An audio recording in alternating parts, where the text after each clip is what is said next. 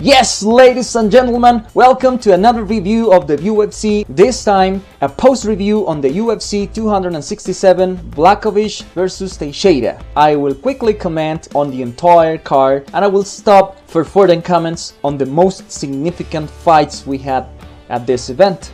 So please, if you enjoy this content, support me with your like, subscribe, and share. Come to my other YouTube channels, Mr. Poloche to make knowledge viral, and Mr. Poloche casual videos to enjoy tourism and relaxing videos. Now, let's go for it!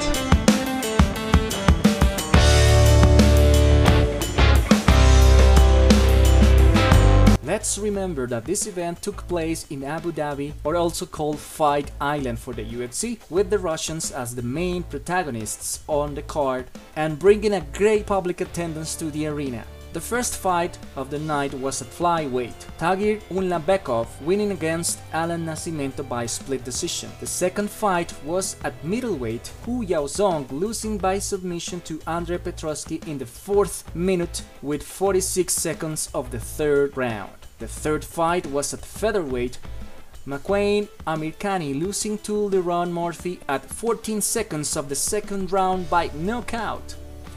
Fourth fight at light heavyweight, Shamil Gamzatov, who was the favorite, but he lost to Michael Oleksiejczuk by knockout in the third minute and 31 seconds of the first round. The fifth bout was at welterweight, Elizeu Zaleski dos Santos winning by unanimous decision against Benoit Saint-Denis, a fight that caused controversy because once ended, they expelled the referee for not having stopped the fight when Saint-Denis was bleeding dramatically and stumbling all around the cage, and although he survived, it was evident it was not necessary to continue. The sixth fight was at middleweight, Albert Duraev winning against Roman Kopylov by unanimous decision. He started losing, but he managed to get the upper hand with a lot of takedowns. The seventh fight was at featherweight, Ricardo Ramos losing by unanimous decision to Zubaira. The eighth and last fight of the preliminaries was in the women's strawweight, Amanda Ribas winning by unanimous decision against Virna Jandiroba, both fighters from Brazil. The ninth fight and first of the main card at light heavyweight, Magomed Ankalaev winning by decision against Volkan Ozdemir. The 10th fight, quite a spectacle at welterweight, Li Jingliang losing by submission to Khamzat Chimaev in the minute 3 and 16 seconds of the first round after Khamzat crouched down to take Li down, but he actually had to pick him up, like when you throw friends into a swimming pool. Khamzat threw Li to the canvas and performed a rear naked choke. Li is considered the best striker China has given to a UFC, but Khamzat made it look easy peasy to beat Li. He even had time to talk to Dana White saying he was going to smash all in the division, including Brock Lesnar if they decided to put on the show. It's a crazy man that will surely bring a great show to the UFC. 11th fight at heavyweight, Alexander Volkov winning by unanimous decision against Marcin Tybura.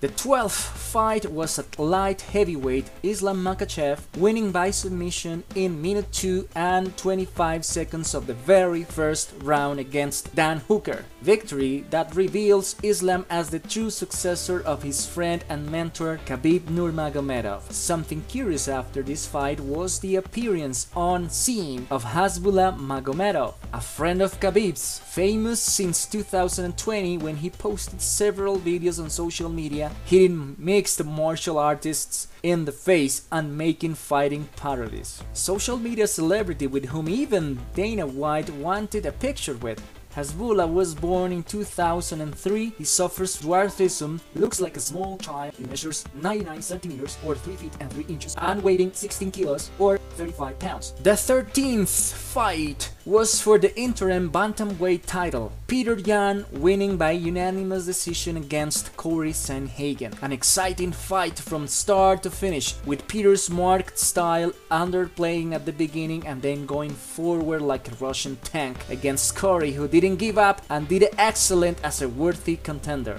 Without a doubt, Corey put on a much better fight that Aljamain Sterling did. At the end, they asked Corey if he thought the decision could be in his favor, and very calmly, he said something like, No, Peter is a very tough guy, I want to fight against the best, and in this case, Peter won fairly. And this is why Peter himself also praised Corey saying he was a great opponent. Now it's time to talk about the 14th and last fight of the light heavyweight championship.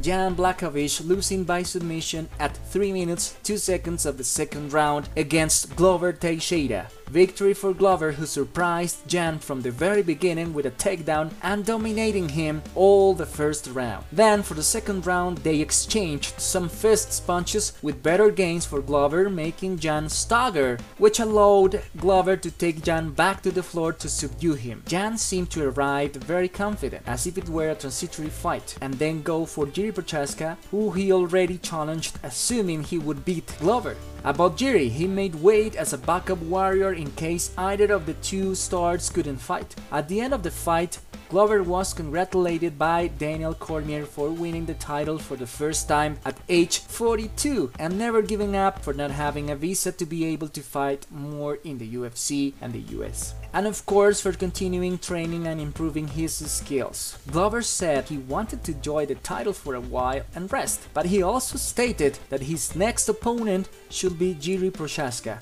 maybe for March or April 2022. Later on, in an interview with Ariel Helwani, Jiri confirmed that he is willing to wait for that fight because his goal is to get the title as soon as possible and then defend it. On the other hand, Jan honorably accepted the defeat confirming that Glover was superior, but he also said he is willing to return as well as Glover himself did.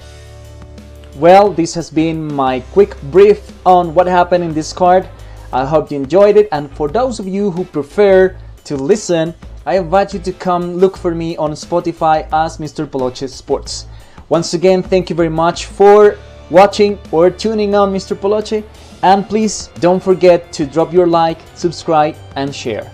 I'll see you next time for the next UFC!